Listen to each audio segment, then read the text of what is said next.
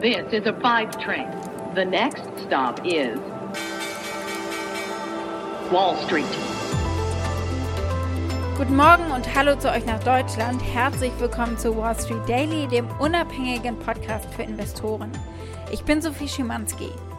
Schauen wir zunächst auf die Ausgangslage für heute an der Wall Street. Die US-Aktien haben sich in der Sitzung gestern erholt, nachdem die Anleger am Montag regelrecht aus Tech-Werten geflüchtet waren. Der Dow Jones gewann etwa 420 Punkte und machte tatsächlich alle Verluste vom Montag wieder gut. Der S&P 500 stieg um 1,4% und der Nasdaq Composite, der Tech-Index, legte um etwa 1,5% zu. Und dementsprechend waren die Namen von Mega-Cap-Technologiewerten auch recht solide im grünen Bereich. Netflix hat 3,5% zugelegt, Amazon 1,6% und Apple und Alphabet jeweils um mehr als 1% und die Facebook-Aktie stieg um 2%. Über Facebook reden wir gleich auch noch genauer. Bei euch in Deutschland ist die Stimmung nicht verkehrt mit einem Tagestief von 15.011 Zählern, also gerade so über der Marke, hat der deutsche Leitindex die Schwelle bereits zum dritten Mal in kurzer Zeit geprüft äh, und äh, bestanden sozusagen. Der DAX ging dann nämlich mit äh, 1,1% höher bei 15.194 Punkten aus dem Handel. Und damit geht es zu meiner Kollegin Annette Weißbach an der Frankfurter Börse. Guten Morgen, Sophie. Wir schauen auf Infineon. Da war gestern der Kapitalmarkttag. Die Aktien haben einen richtigen Kurssprung hingelegt mit einem Plus von 4,8 Prozent. Aber auch ThyssenKrupp ist heute einen Blick wert. Das Thema ist Wasserstoff und natürlich grüner Stahl. Ansonsten haben wir heute diese Themen. Wir schauen natürlich auf Facebook, auf die Aktie. Äh, das Unternehmen ist gleich doppelt unter Beschuss. Wir hören auch bei der Anhörung der Whistleblowerin mal rein, was da eigentlich gesagt wurde. Und dann hören wir auch der Finanzministerin Janet Yellen zu und wie sie sich sorgt um die Schuldenobergrenze. Die Aktie des Tages ist die vom Getränkekonzern PepsiCo, weil die sehr positiv in die Zukunft blicken in ihrem neuesten Quartalsbericht.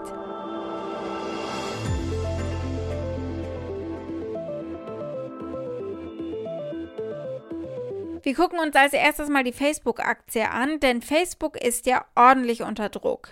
Und das von mehreren Seiten. Wir haben den Ausfall auf der einen Seite und Leute konnten wirklich stundenlang nicht ihre Angehörigen erreichen, über WhatsApp zum Beispiel. Kleine Unternehmen haben Schaden genommen, weil sie über Instagram verkaufen oder zumindest Werbung machen. Und äh, das hat dazu geführt, dass Stimmen noch lauter geworden sind, die fordern, Facebook aufzubrechen. Das fordert zum Beispiel die Abgeordnete AOC Alexandria Ocasio-Cortez. If your life was disrupted by the Facebook outage today, maybe your career or your small business, maybe we should be asking ourselves why one company is trying to monopolize the internet, communication platforms, and digital commerce, and maybe we should break them up. Die Aktie ist Montag noch 5% gefallen und dann fing sie tatsächlich an, sich zu erholen am Tag danach. Und dann kam Frances Horgan, eine ehemalige Mitarbeiterin von Facebook, die auspackte als Whistleblowerin, was Facebook und Instagram Kindern und Jugendlichen antun. Und äh, sie hat gesagt, dass Facebook sich dessen bewusst ist, wie schädlich sie für deren mentale Gesundheit eben sind. Facebook solle einfach offen sagen, wir haben ein Problem hier an dieser Stelle und der Kongress solle ihnen damit helfen, hat sie gesagt. Regulierung also quasi als Hilfe, nicht als Beschränkung, denn Facebook würde es von alleine eben nicht machen. Facebook has had both an, an interesting opportunity and a hard challenge from being a closed system. So they have had the opportunity to hide their problems. And like often people do when they can hide their problems, they get in over their heads. And I think Facebook needs an opportunity to have Congress step in. They need a process where they admit they did something wrong. Facebook is stuck in a feedback loop that they cannot get out of. They have been hiding this information because they feel trapped, right? Like they would, would have come forward if they had solutions to these things. They need to admit they did something wrong and that they need help to solve these problems. And that's what moral bankruptcy is. Ja, und wir hören hier, wie sie sagte, dass Facebook äh, moral bankrott ist quasi. Und das steckt natürlich alles in die gleiche Kerbe, nämlich dass Facebooks Macht zu groß geworden ist und sie damit nicht verantwortungsbewusst umgehen. Natürlich ist nichts davon eine gute Nachricht für das Unternehmen und dennoch hat sich die Aktie am Dienstag erholt und das ist vielleicht nicht so leicht zu verstehen, deswegen schauen wir uns das mal an. Während sich die öffentliche Meinung in den letzten Jahren stark gegen Facebook gewendet hat und auch die Meinung der Politik, hat die Wall Street weiterhin quasi die Fähigkeiten von Facebook immer wieder belohnt, ordentlich Umsatz und Gewinne einzubringen. Facebook hat seinen Gewinn im zweiten Quartal verdoppelt auf 10,4 Milliarden US-Dollar und die Werbeeinnahmen stiegen im Vergleich zum Vorjahreszeitraum um 56 Prozent. Ja, und das scheint für die Anleger ein schlagkräftiges Argument zu sein, dass es äh, für Facebook erstmal noch so weitergehen wird. Die Aktien sind in diesem Jahr bisher um mehr als 19 Prozent gestiegen. Ich möchte aber trotzdem anmerken, dass das hier the perfect storm gewesen sein könnte für Facebook. Es sind viele Sachen zusammengekommen, die alle natürlich auch in die Karten von Leuten hineinspielen, die schon länger eine Zerschlagung des Konzerns oder zumindest mehr Regulierung fördern. Also, das könnte schon noch langfristige Konsequenzen haben für den Konzern. Die Finanzministerin Janet Yellen und die Schuldenobergrenze sind unser nächstes Thema. Sie hat gesagt, sie glaube, dass die Wirtschaft in eine Rezession fallen würde, wenn der Kongress die Schuldenobergrenze nicht anhebt. Sie hat gesagt, sie betrachtet den 18. Oktober als Frist und es wäre katastrophal, wenn die Regierung dann nicht mehr genug Ressourcen hat, um die Rechnungen zu bezahlen. Ähm, das würde dem globalen Vertrauen in den Dollar schaden, dem globalen Vertrauen in die USA auch. Und äh, sie geht eben davon aus, dass das wirtschaftlich auch für die USA schlimme Konsequenzen haben könnte. It would be catastrophic to not pay the government's bills. It really undermines confidence in the full faith and credit of the United States.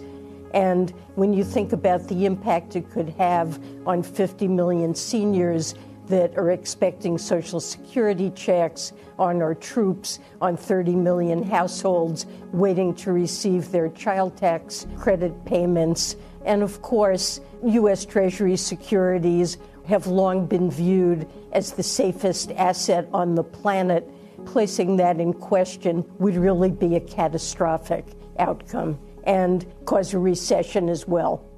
Der Präsident Joe Biden hat den Kongress übrigens aufgefordert, Anfang der Woche die Schuldenobergrenze diese Woche anzuheben, endlich, und äh, damit wirtschaftliche Turbulenzen zu vermeiden. Und damit geht es an dieser Stelle wie immer zu meiner Kollegin Annette Weißbach nach Frankfurt an die Börse. Annette, ein weiterer chinesischer Immobilienkonzern gerät ins Wanken. Wer ist das und äh, wird es da genauso schlimm kommen? Was meinst du? Das Unternehmen heißt Fantasia Holding und konnte die Kredite nicht bedienen, die gestern fällig gewesen sind. Und es ist zwar ein deutlich kleineres Immobilienunternehmen, aber es ist natürlich auch ein Anzeichen, dass die Probleme nicht auf Evergrande limitiert sind, sondern es ist ein breiteres Problem.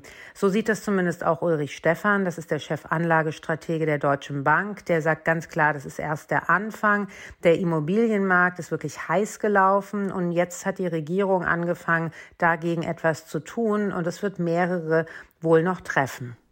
Gucken wir mal auf die Infineon-Aktie. Beim Kapitalmarkttag wurde ja einiges versprochen, unter anderem ein äh, ordentliches Umsatzplus. Kaufen Anleger Ihnen das denn eigentlich ab gerade? Ja, in der Tat. Also Anleger waren sehr zufrieden mit diesem Kapitalmarkttag. Die Aktie hat ja fast fünf Prozent im Plus geschlossen. Ähm, Reinhard Ploss, der scheidende Vorstandsvorsitzende, er hat nur noch 15 Monate in seinem Job, aber war schon seit 2012 im Unternehmen, verspricht 15 Prozent mehr Umsatz und aber auch vor allem eine viel höhere Profitabilität. Die operative Marge soll nun auf 20 Prozent steigen. Es soll ein wirklich richtig starkes Jahr werden, 2022, so das verspricht er den Investoren. Natürlich ist Infineon in einem sehr interessanten Markt. Immer mehr Halbleiter werden gebraucht. Allerdings hat Infineon einfach das Problem, sie können nicht genug produzieren und sie hängen auch gerade in speziellen Produkten ab von den Global Foundries, die überhaupt nicht in Deutschland existieren. Das sind diese Riesenfabriken in Asien. Und die brauchen einfach noch wirklich Zeit, um ihre Kapazitäten hochzufahren. Aber Infineon tut, was man tun kann. Sie investieren deutlich mehr in den nächsten Jahren in ihren Kapazitätsausbau, in neue Maschinen, aber auch die Automatisierung. Wir hatten ja letztens erst darüber gesprochen, dass äh, die Aktie gefallen ist und es schwierig aussah in dem Zinsumfeld in das wir uns eventuell hineinbewegen. Und diese Sorgen gibt es jetzt gerade nicht mehr bei den Anlegern. Spürt man da noch irgendwas bei der Aktie? Ja, diese Sorgen sind jetzt nicht mehr da und eigentlich waren die auch überhaupt nicht richtig berechtigt, denn Infineon ist mehr oder weniger in Sippenhaft genommen worden mit anderen Tech-Werten. Infineon ist aber eigentlich kein klassischer Tech-Wert in dem Sinne, sondern die haben ja sehr viel Umsatz heute und nicht nur in der Zukunft. Das ist ja das Problem bei der Bewertung von vielen der Tech-Werte und deswegen reagieren die auch so sensibel auf höhere potenzielle Zinsen. Natürlich, Infineon, die Aktie hat den DAX nicht äh, outperformed, obgleich der Halbleitermarkt so stark ist, denn man kommt nicht hinterher mit der äh, Produktion. Und ich glaube, jedes Anzeichen, dass das Management und vor allem der Vorstandsvorsitzende nun jetzt optimistisch ist, dass man den Umsatz ordentlich steigern kann, sind natürlich so gute Nachrichten auch für die Anleger. Und dann würde ich gerne noch auf den Konzern ThyssenKrupp gucken. Brechen da neue Zeiten an? Stichworte grüner Stahl zum Beispiel. Oder ist das nur ein One-Time-Projekt, das irgendwie jetzt einmal medienwirksam gemacht wird? Wie steht es um den grünen Stahl zum Beispiel?